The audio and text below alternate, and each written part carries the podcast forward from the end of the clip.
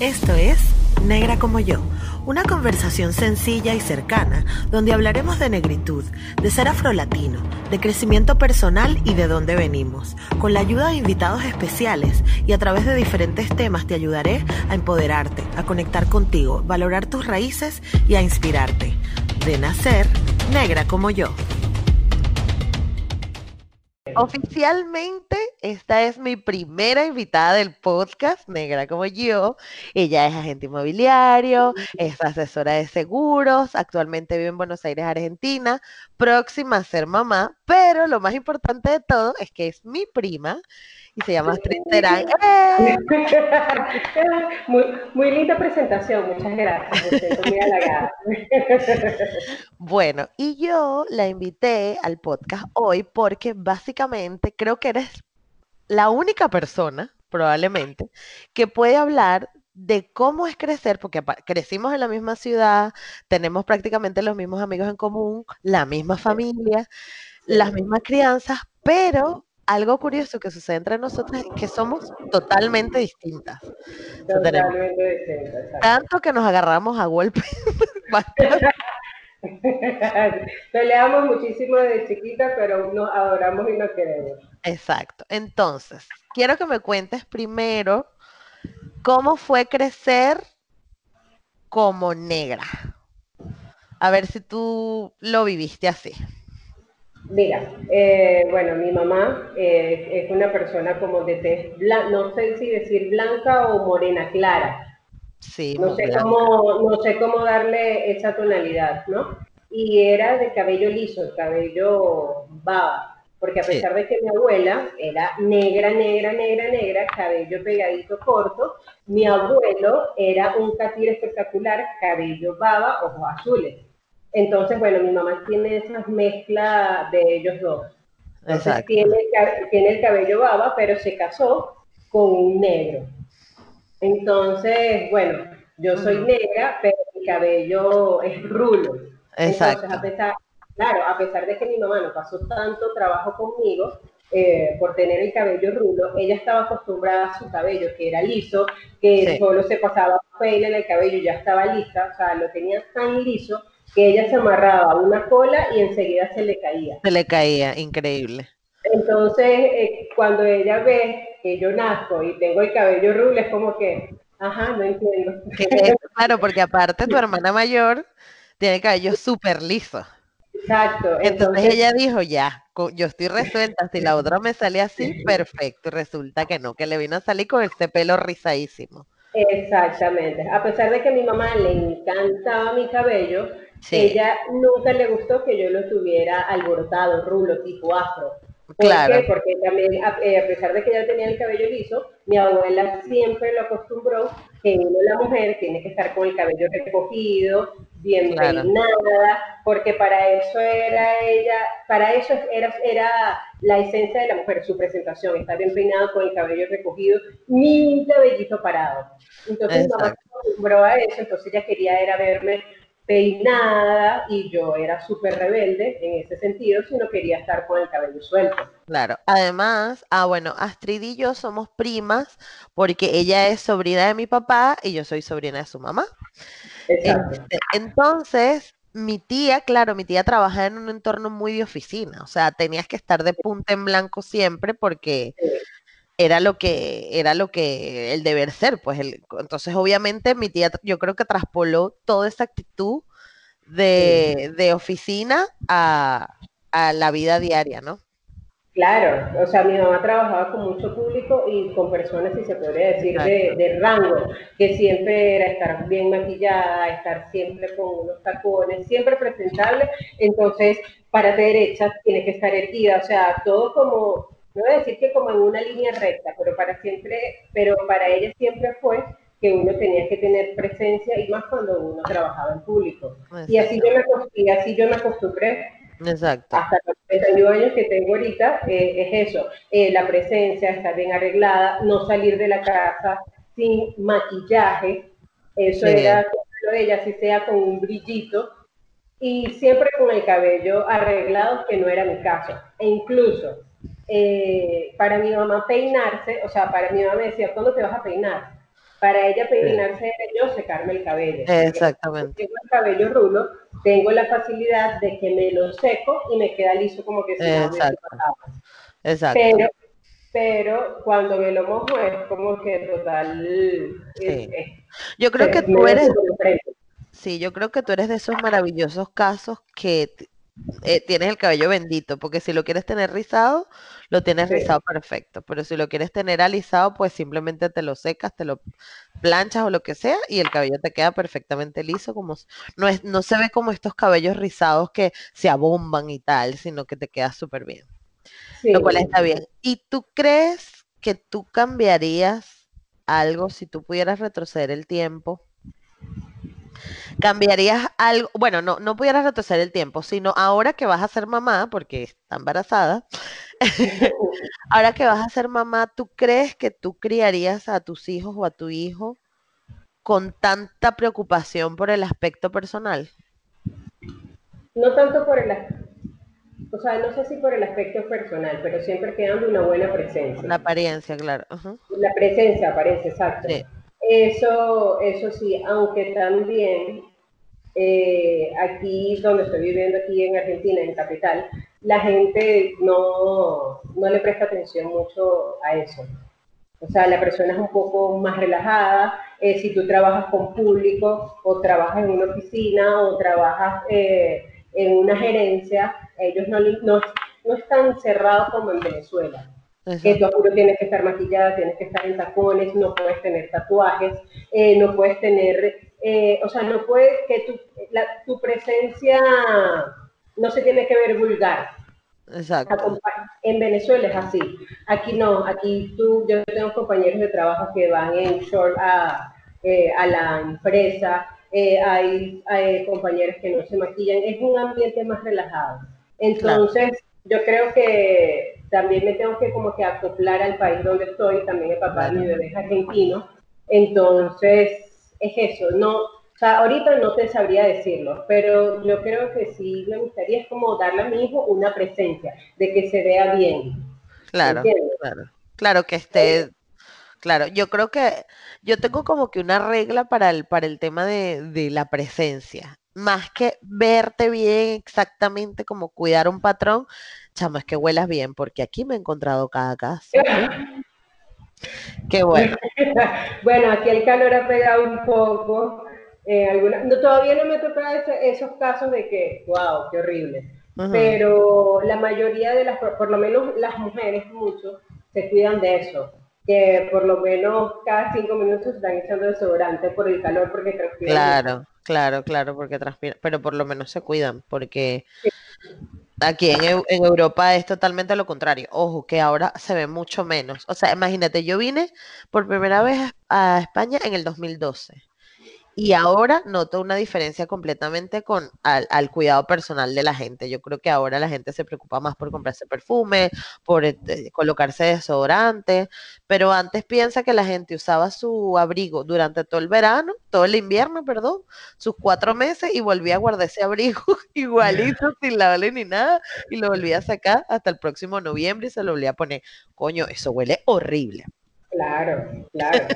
Y por pero, más obligado que tú estés, hay un tufito que se escapa ahí porque tanta blusa, tanta chaqueta que tú te pongas, bueno, claro, vas a tener el cuerpo caliente, pero vas a un poquito. Claro, estas alas empiezan. bueno, mira, vamos a transportarnos un poco a nuestra infancia. ¿Qué recuerdos tienes tú de tu infancia y qué recuerdos tienes con tu cabello? Porque bueno, básicamente este podcast habla sobre la negritud y tal. Yo creo que el rasgo más característico que tenemos los negros es que tenemos el pelo muy, muy rizado. Entonces, ¿qué características, o sea, qué, sufrías mucho con tu pelo cuando estabas chiquita, tú para peinar, cuando te tocaba ya peinarte a ti sola? Mira, mi mamá cuando cada vez que mi mamá me tocaba el cabello, yo quedaba china. Claro. ella me lo estiraba tanto para que no se me parara ningún cabello que hasta llegué un momento y que a los tres años de que yo me peino sola. tranquila. claro, que déjame en paz, por favor. ya no me quiero quedar más calma. Ya yo no quiero que la ceja me llegue, a la me llegue al cuero cabelludo. Coño, claro, claro. No, bueno, sí, eso. Lo que pasa es que también eh, mi papá también me veía el cabello y me decía, ¿qué hago?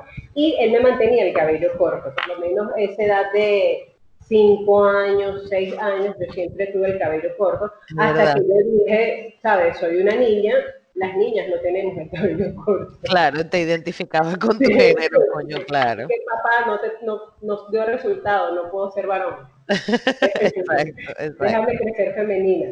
Entonces, nada, me lo dejé crecer. Recuerdo cuando yo tenía, no sé, como 12 años, que mi mamá me mandó a desrizar el cabello.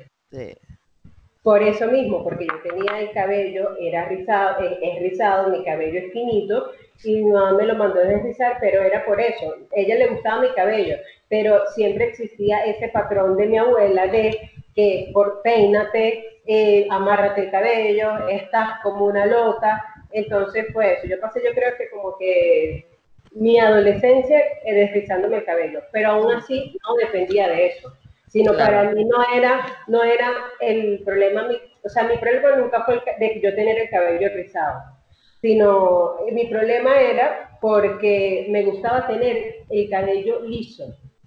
Y eh, para y era más fácil secárselo, ayudar, deslizándoselo que secándome yo misma el cabello teniéndolo naturalmente. Claro, o sea, cuando me refiero a naturalmente es sin ningún tipo de químico que te, que te alice. Que te alicen la raíz, claro, claro. Exacto. Entonces era más que todo por eso. Hasta que, no sé, yo pasé toda mi adolescencia en eso, entonces entré desriz y pasaba cinco o seis meses sin desrizármelo y nunca le prestaba atención. No, claro. Entonces no fue, no fue como que yo depender de que juro me tengo que desrizar el cabello o para verme bien, sino simplemente lo utilizaba era para mi facilidad, para yo secarme el cabello. Claro. Pero hay algo que también cada vez que yo iba a la peluquería, a mí me decían, qué lindo rizo tienes, ¿para qué te lo vas a secar? Entonces, los peluqueros me decían, no te quieres hacer un sacaondas. Y yo digo, brother, o sea, o te gusta mi cabello o no te gusta que me estás mandando a desfrizármelo. entonces, Era, entonces era eso. Era como que ¿Sabes qué pasa? Que es que en Venezuela no hay, no hay nadie que sepa, que sepa manejar un cabello natural 100%. O sea, hay mujeres que saben desrizar el pelo, buenas, malas, más o menos tal, y peluqueros normales que saben manejar pelo liso. Obviamente tú eres un peluquero de pelo liso y dices, yo esta mujer primero le pongo un saca onda, que es lo que se está llevando, porque además en esa época, ¿cuáles eran nuestros referentes? Las Destiny Child, la Janet Jackson, y todas esas mujeres se desrizaban también. Y, más, y peor, porque esas mujeres allá usaban pelucas. Entonces ni siquiera se, ¿sabes? Entonces era como que era el referente vamos a ponerte un sacaonda y entonces ya con eso el pelo se te alisa. Y yo también claro. en el cuento del sacaonda. Y, y todavía me lo dicen hoy. Y claro, y también recuerdo que también salió una, como una modita de el desrichino ah, claro, el, alisado japonés. exacto, el alisado japonés y también la plancha azul. Entonces, sí, la baby era un furor de quién tenía el cabello más liso. Sí. Entonces, cuando tú este ves que estás quemando el cráneo y, y, y, dejas el cabello en la plancha, tú dices, no, esto no está bien, o sea, yo lo que me estoy es matando el cabello. Sí. Y yo me corté de veces el cabello, o sea, no sé cuántas veces yo he tenido el cabello corto y creo que eh, ha sido lo mejor del mundo, porque cada vez que uno se lo corta, después uno ve la, natural, la naturalidad del rizo y de cómo te va creciendo, de que no tienes necesidad de peinarte, que no tienes la necesidad de que ahora, de darte una forma, porque cuando uno se riza el cabello y luego te lo, te lo, no te lo secas, sino lo mantienes mojado, tu cabello parece una carne mechada que tú misma le tienes que dar forma con tus manos. Cuando ya te lo dejas completamente natural, es como que o sea, se hace solo, el peinado se hace solo. Sí, sí, sí, absolutamente. Y lo bueno en tu caso particularmente es que tú has pasado por muchas transiciones. Yo, yo pasé, no, no, y por muchas transiciones. O sea, tú pasaste de desrizártelo mucho a cortártelo y que el cabello volviera a crecer y volvértelo a cortar y volvértelo a cortar. Y, y eso en el mundo natural hair es transición, es una transición. Tú pasas de un estilo de cabello al otro. Y por ejemplo, yo que viví solamente una, entiendo el terror que da cuando las carajas cuando eres una caraja que por primera vez tienes que pasar transición. O sea, la memoria no nos lleva hasta cuando tienes 10, 11, 12 años, que te derrizas por primera vez, ahora que tienes 20 y pico. O sea, tu, tu, tu vida pasó siempre con el cabello derrizado y que tengas que empezar a cortarte el pelo. O sea, es una vaina horrorosa. Tú, es lo que te digo, tú eres un caso muy aislado porque primero tu tipo de rizo permite todo, permite alisarlo y permite tenerlo rizado. Y aparte, nunca tuviste miedo a cortártelo. Que eso es un miedo que tenemos, que tenemos. O sea, a nosotras, las mujeres que tenemos, el, mientras más afro es el cabello, nos joda que nos crees que es una vaina. Y es que es una vaina que tenemos que entender. Este pelo crece para arriba. No hay de otra. No hay otra forma de verlo. Crece para arriba. Entonces, que a nosotros nos crees que el pelo es un peo de una vaina. Entonces te salen tres mechitas y uno no quiere perder eso. Y si te toca cortártelo, es lo más horrible del mundo. Pero. Mira, yo no sé si tú sabes este cuento, eh, que cuando yo vivía en Venezuela, yo me secaba el cabello dos veces al mes. Pero era porque eh, siempre estaba en reuniones y eh, mm. por la compañía y me exigía, como quien dice, entre comillas, una presencia, pero que una presencia mía, no presencia porque me lo exigía. Exacto. Entonces, la oficina, nosotros teníamos una oficina en el centro comercial y entonces yo llegaba, ejemplo, con el cabello rulo y estacionaba el auto. Y entonces después el que, el, el que el vigilante. no, no, ah, el, que vale me decía, me saludaba, hola, ¿cómo estás, Plata? Y después yo llegaba en la tarde con el cabello liso a retirar el auto. Y él me, me quedaba viendo, me decía, ¿y tu hermana? Y yo, ay, está en la oficina. Y él, ah, mañana. Y así pasó como dos meses. Hasta que, hasta que me, me, dijo, ya, hasta que otro señor me dijo, negra, ven acá, ¿qué pasó? Tú le puedes explicar a él que tú eres una sola. Y yo, ¿cómo que yo soy una sola? Porque él pensaba que yo tenía una hermana gemela, la que tenía el cabello liso y la que tenía el cabello rulo. Claro, chico. Entonces él estaba confundido. Yo decía, no, yo soy la misma. Pero era por eso, porque cuando yo me aliso el cabello es un cambio total. Radical, sí, sí, sí, total. Que, que, se ve de verdad mucho la diferencia. Eh, el aspecto de la cara me cambia, me veo yo creo que a mayor de, de la edad, que tengo. Pero cuando tengo los rulos es como una esencia natural, más relajada. Juvenil, juvenil. Ayer me dijeron que tenía menos de que 28, de 29 años. Coño, mira, mami, es que está la melamina, la melanina. Mira, ¿qué te iba a decir? Ya podemos ponernos un poquito más, un poquito más intensas, pero esta es la finalidad de este podcast de abrir conciencia. Vamos a pensar y vamos a cuestionarnos. ¿Tú de casualidad llegaste a vivir, que tú te acuerdes, episodios de racismo en Venezuela? Directos o indirectos. Yo creo que los, los racismos que yo vivía era eh, negra de mierda o pedazo de negra. O sea, cuando una persona estaba molesta, pero yo de verdad no, dejara, no dejaba que eso me intimidara o llegara a sentirme menos. ¿Me entiendes? Porque yo pienso que la persona que insulta o que te dice negra de mierda o que te insulta por tu color de piel es una persona eh, reprimida que no tiene forma de defenderse, sino nada más llegar a... Ofendiendo a otro. Sí, dependiendo de que porque yo sea negra, o soy menos que él. Y yo pienso que esa persona es ya inferior a insultar. Claro. Entonces nunca me sentí, pero sí me sentí aquí en Argentina. ¿Has tenido episodios de racismo? Sí, sí, sí, por inmigrantes, más que todo por inmigrantes. Sí. Pero por racismo de color.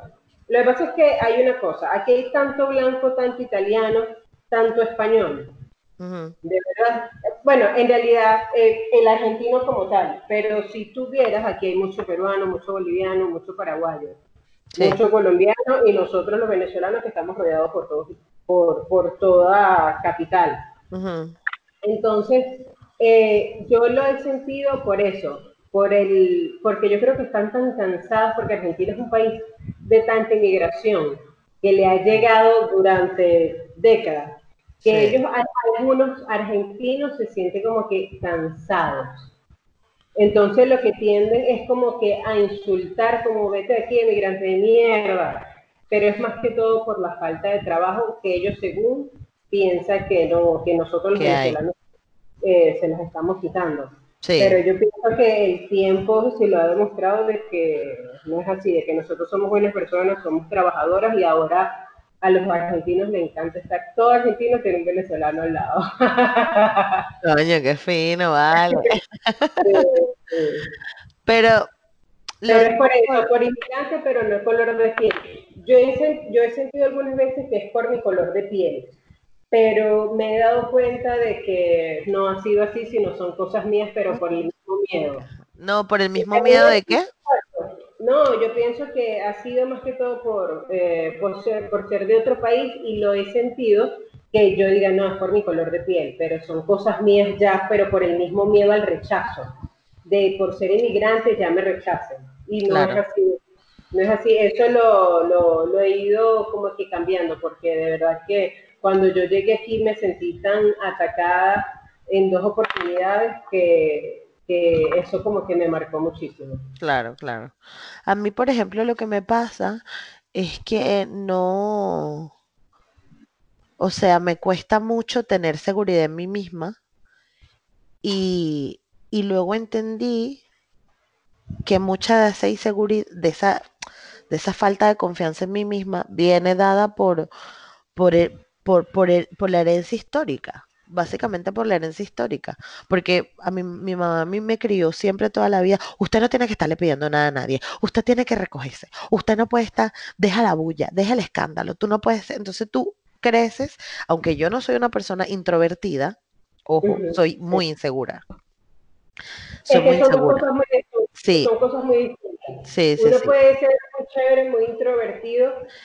Y, y no es justo, y, pero hay algo de ti, o por lo menos cuando te tocan una tecla, o por lo menos cuando ya hay algo más en confianza, más íntimo, es cuando uno comienza con las inseguridades, porque a mí también me pasa, a mí yo soy eh, súper abierta, conversadora, extrovertida, pero a nivel de pareja yo soy un caos total. Coño, sí, tú sí eres arrecha. ¿Por qué? Mira, Porque... vale. Porque yo más bien diría que no, que lo contrario. Pero ya va, son dos cosas muy distintas. Coño, que no sé si decir esto. Son dos cosas muy distintas. Una cosa es. La putería. una cosa es una previa. Ah, ok. Cuando ya uno tiene algo más legal, más formal. Hmm. Una cosa es el relajo Claro, pero es que, bueno, y yo, y yo te menciono. Una cosa es una cosa y otra cosa y otra cosa es otra cosa, como decía el gran filósofo, este, Simón Roosevelt. Mira, no, pero este, lo que pasa es que yo lo digo porque, fíjate que es, lo que te digo, yo soy súper extrovertido. O sea, tú me pones a bailar en una plaza, la tanga de Diosa Canales y te la bailo. Esa vaina tú no la haces. O sea, yo era de las que me metía en la rueda de tambor y abría la rueda de tambor. Y tú, Hay otra cosa muy importante, lo que es tener ritmo y lo que no es tener ritmo. En mi caso, yo tengo mucho ritmo y usted lo tiene. Ah, Para los que no conocen, sabrán que, entenderán. La verdad. No, pero quiero decir eso, que yo era la que abría la rueda de tambor y a ti eso te costaba. Pero a, mí, me, a mí me tocaba cuadrar con un carajo y yo sufría y tú, bueno, pero tú eres huevona, que no sé qué. Y tú eres una de las personas que vivió esas vainas. Este, en cambio, tú eras mucho más lanzada. A eso, a eso yo me refería con la confianza en, en, ti misma, pues, que tú eres como mucho más abierta en ese sentido, sin embargo eres más introvertida para algunas cosas y yo soy todo lo contrario. Yo soy súper salida, pero, pero me cuesta muchísimo pero como te digo, una cosa es una cosa, una cosa es la, la, no lo voy a llamar la putería porque ya yo voy a ser mamá. Hay que cambiar los términos. una cosa es ser abierto. Ah, una cosa es ser amigable. Carismática. Exacto. Una cosa es querer dar amor. Y otra cosa es cuando tú tienes que dar amor y recibir amor. A ponerlo así. Ya, ya, ya. sea, una cosa es cuando tú quieres dar amor sola, amor entre otras cosas, y otra cosa es cuando quieres dar amor de verdad, sincero. Amor personalizado. Pero, exacto. Pero bueno, eso, yo creo que esa es una, una otra de las cosas curiosas que, que pasa entre nosotras, pues que tú siempre, que yo, yo soy de las que pienso que tú fuiste criada como una blanca y yo fui criada como una negra cachifa esclava del 1800. No, ni creo. Lo que pasa es que de verdad yo, bueno, gorda, pero ya va, ya va, no te creas como yo era yo de chiquita, horrible, yo era un patito, yo siempre he dicho, yo era un patito, yo, era un patito feo y me convertí en un bello cisne.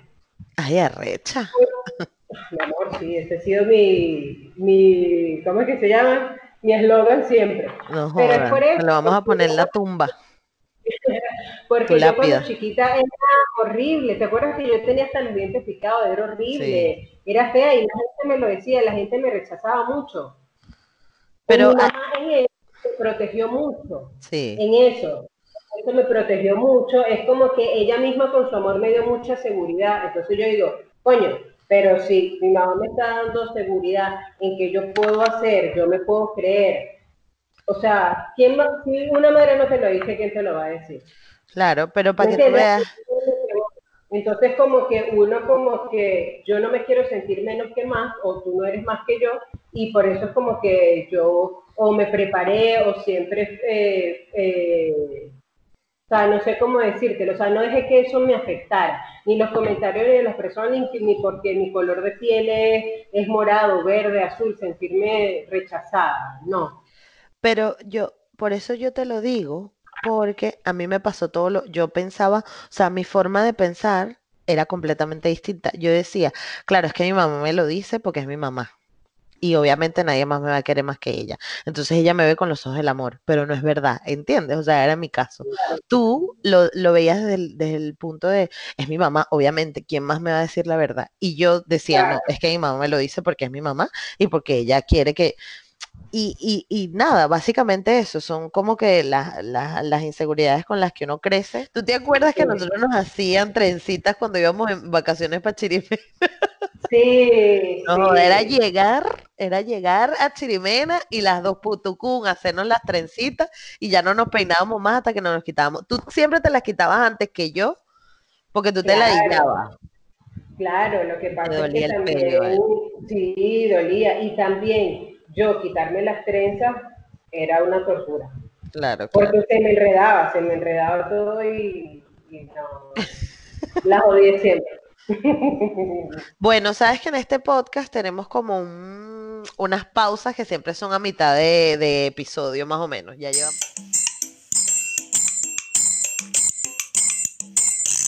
Y esta pausa, pues, puede ser para hablar de alguna película que te guste o que hayas visto hace poco, que te haya gustado. ¿Tienes algo que recomendar o no? No, no tengo nada. Lo que en modo mamá? Es que hay, hay, una cosa, es que yo cada vez que empiezo una película o serie, me quedo dormida. Entonces, cuando me despierto, que capítulo final, la broma dura, hay que 10 temporadas. Coño, no la viste. Y, pues te puedo decir esto, o sea, por lo menos eh, eh, esta serie You, ¿sabes? La segunda temporada por Netflix. Yo tardé no sé cuántos meses viéndola porque me quedaba dormida hasta que yo dije, o sea, o me duermo o no la veo, porque no aguantaba el sueño. Bueno, a mí también me pasa, pero después como el segundo o tercer capítulo, pero coño, es que con el ritmo de vida que uno llega, lleva, perdón, pero bueno, puedes recomendar entonces You que si la viste y la seguiste. Yo no la he visto, pero bueno, podemos recomendarle a nuestros oyentes a que si la quieren ver o, mirar a ver si les gusta o no, pues ya verán. si son unas personas paranoicas que por ver You no van a postear más nada en sus redes, entonces no la veo.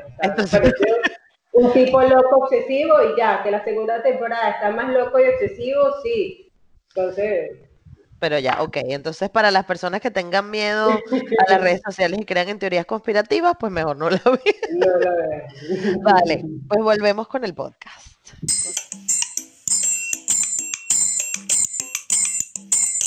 Pues nosotros estábamos hablando de nuestra infancia y yo una de las cosas que me acuerdo siempre y que bueno, eso fue algo que que siempre lo hablamos ya de grandes, pero para mí Astrid, o sea, mi papá siempre me comparaba con Astrid, porque claro, Astrid era el prototipo de niña femenino, pero ya como ven, como habló en la, primera parte, claro, su crianza fue así. O sea, su crianza era tú tienes que estar presentable, no sé qué, además que tú también tienes como este, de, que es de tu personalidad, ya creo yo que eres súper femenina y súper coqueta y tal. Y yo era todo lo contrario. Pero tú no te acuerdas cuando yo tenía 15 años que yo me quería vestir de tipo skateboard, con los pantalones por la, por la rodilla, que utilizaba los zapatos de skate, que yo quería hacer. Claro, pero lo utilizaba con la barriga afuera. Ah, bueno, claro, pero siempre sexy. Exacto, a eso me refiero. O sea, tú querías ser estilo skate, pero skate girl. O sea, exacto, exacto. chica y tal, coquetica. Y a mí siempre me da risa porque mi papá pasó la vida y yo creo que por eso estoy haciendo este episodio con ella, porque también es una suerte de, de reconciliación con eso, pues porque yo al principio, o sea, yo muchos, muchos años de mi vida era como que coño, que ladilla todo el tiempo. Claro, porque hasta era la flaca, hasta era la que modelaba. Esta coño madre, que la ven ahí, come, no joda, como una lima nueva, pero no engorda. Mientras que yo siempre tuve mis kilitos. O sea, yo siempre fui más gorda que el, que el no normal. Y ahora me veo que estoy triple gorda y digo, coño, que no pasa nada en la adolescencia. Después de los 25 no era tan, no, no, no comer tanto. No debía haber tomado ese guampole, ¿vale? No, pero... no, pero fíjate, ahorita tú haciendo ese reencuentro de mi tío, también puede ser, no decir que por culpa de mi abuela, pero fíjate, eh, pero también fue viendo a mis tías. Sí. A mi mamá, ¿Me entiendes? Que siempre fueron ese, también ese prototipo de mujer, de que arréglate, peínate, sal maquillada. Claro. Pero por eso te digo que yo tenía ese mismo patrón. Y no, o sea, yo creo que también son cosas que van, son inherentes a la personalidad de cada quien. Y por eso es que a veces uno no puede estar luchando. Pero precisamente lo digo porque, porque a veces uno crece como que con, con ese rencor y ese peo, y esto es como vamos a soltar, porque al final mi papá estaba haciéndolo lo mejor que podía como padre, ¿sabes? Y mamá también, y tu mamá también dándote, o sea, al final ella te estaba enseñando lo que ella sabía. O lo que ella, lo que ella entendía como correcto. Coño, mi tía trabajaba con la vicepresidencia de las empresas de seguro y vaina. Obviamente, esta es la gente con la que tú te quieres codiar. Entonces, para poder codiarte con esa gente, tienes que tener un aspecto tal o cual. Y mi papá igual, mi papá decía, coño, pero ¿por qué tú tienes? Porque entonces yo era, y es que siempre me acuerdo, nuestras vacaciones en Chirimena eran. Yo queriendo irme a rumbear para la plaza, descalza, o para la miniteca, que era básicamente un sitio que se llama la Casa de la Cultura, con una gente con unas cornetas poniendo música y todo el mundo bailando ahí. Sí, sí, tal cual. Y yo me quería ir para allá sin bañarme, con los pies descalzos, no sé qué. Mientras que Daniel y Astrid, mis primas, ellas llegaban de la playa, se bañaban, se entalcaban la cuca y se sentaban en la entrada de la casa a ver la vida pasar. Y yo, ay, yo quería estar allá en esa, papá, coño, pero vístete, pero bañate. Y al final... Pero lo que pasa es que también era porque mi mamá era, bañate, bañate. Llegamos de la playa a las seis y era, bañate, y tú, coño, qué huevo, son las seis y uno.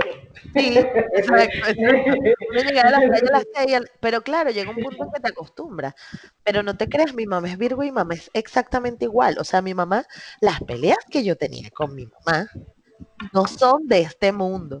Y no podían, o sea, mi papá me decía, porque es que yo siempre he sido como demasiado rebelde, mi papá, coño, que, que no entiendo cómo no puedes llegar y bañarte. Y yo, ah, me da igual, y me iba para la calle, ah, y me da, o sea, me da completamente igual. A ti de repente no, a ti de repente te preocupaba, coño, si es verdad, me tengo que bañar. A mí me sabía a culo. Entonces. Claro, pero es que también es tu personalidad, tú siempre fuiste así. Claro, claro, por eso te digo que nuestros padres pues intentaron hacer lo mejor que podían y, y, al final sale a relucir la personalidad. Tú tenías esta personalidad y yo salí echadita a perder, chica. No, pero, bueno. Sí, pero bueno, lo que, lo que, lo que yo creo que la moraleja de todo esto es que a veces uno se pone a luchar como que con que las cosas tienen que ser de una manera. Y yo creo que esto ya es un aprendizaje para el futuro. Ya no, obviamente no nos podemos a poner a llorar en la sobre la leche derramada porque ya lo hecho ya está. Y yo creo que, insisto, nuestros padres lo hicieron lo mejor que podían. Afortunadamente, mira, somos unas mujeres de bien ahora echamos para adelante y al final, obviamente yo entendí que tú tienes que tener un aspecto y me pasó, o sea, mi papá me lo hizo delante de mis novios en Chirimeni, que mira cómo estás, como una cochina, con esas patas sucias, que no sé qué, y yo como que, verga, y ahí como decía, verga, no lo entendía. Pero esa era su forma de crianza, y yo creo que esto es simplemente una lección a las a las generaciones futuras, a nuestras niñas pequeñas, a los niños que vienen naciendo, de que de que tampoco tienen que sentirse mal porque nuestros padres intenten hacernos ver las cosas de una manera porque nadie enseña a nuestros padres a ser padres. Claro, o a lo mejor tú lo vas a ver cuando seas madre. O cuando seas madre. Claro, o por lo menos yo lo voy a ver cuando nazca Luciano. Entonces, ahí es cuando, es más, ¿te acuerdas? Vamos a poner estos ejemplos. Cuando uno emigra y comienza a vivir solo. Sí. Por lo menos yo soy desordenada ahorita tengo que, la casa tiene que estar ordenada. El baño, que mi mamá ordena el baño, lava el baño, que no me... Ahora el baño tiene que estar impecable. Entonces todas esas mañas que mi mamá tenía, una la está aplicando ahorita. porque sí, aparece. Entonces eso, entonces ahora, ahora, por lo menos ahorita que yo voy a ser mamá, es como que, bueno, ahora vamos a ver cómo yo voy a, voy a hacer con la crianza de mi bebé. Sí, se me va a salir esa de Luciano, peínate, Luciano, ponte la chola, Luciano, come. Ahora, Dígame, ponte la chola. Yo me acuerdo que mi abuela Priscila, que, que, es la abuela que tenemos en común, siempre me decía, ponte la chola, que ese piso está muy frío, que por eso te da asma. Y dígamelo y que comiera dulce, estás comiendo mucho dulce, eso te va El agua fría, patilla, el agua, no comas verga, marica, no comas patilla, que ladilla. Pero bueno, tal cual, cosas inherentes a, su crianza, eh, eh, fue la forma en que ellos aprendieron, fue la forma en que ellos crecieron y fue la forma en que buenamente nos pudieron criar. Pero este, yo creo que también es una lección para las madres futuras, sobre todo para ti, que estás aquí.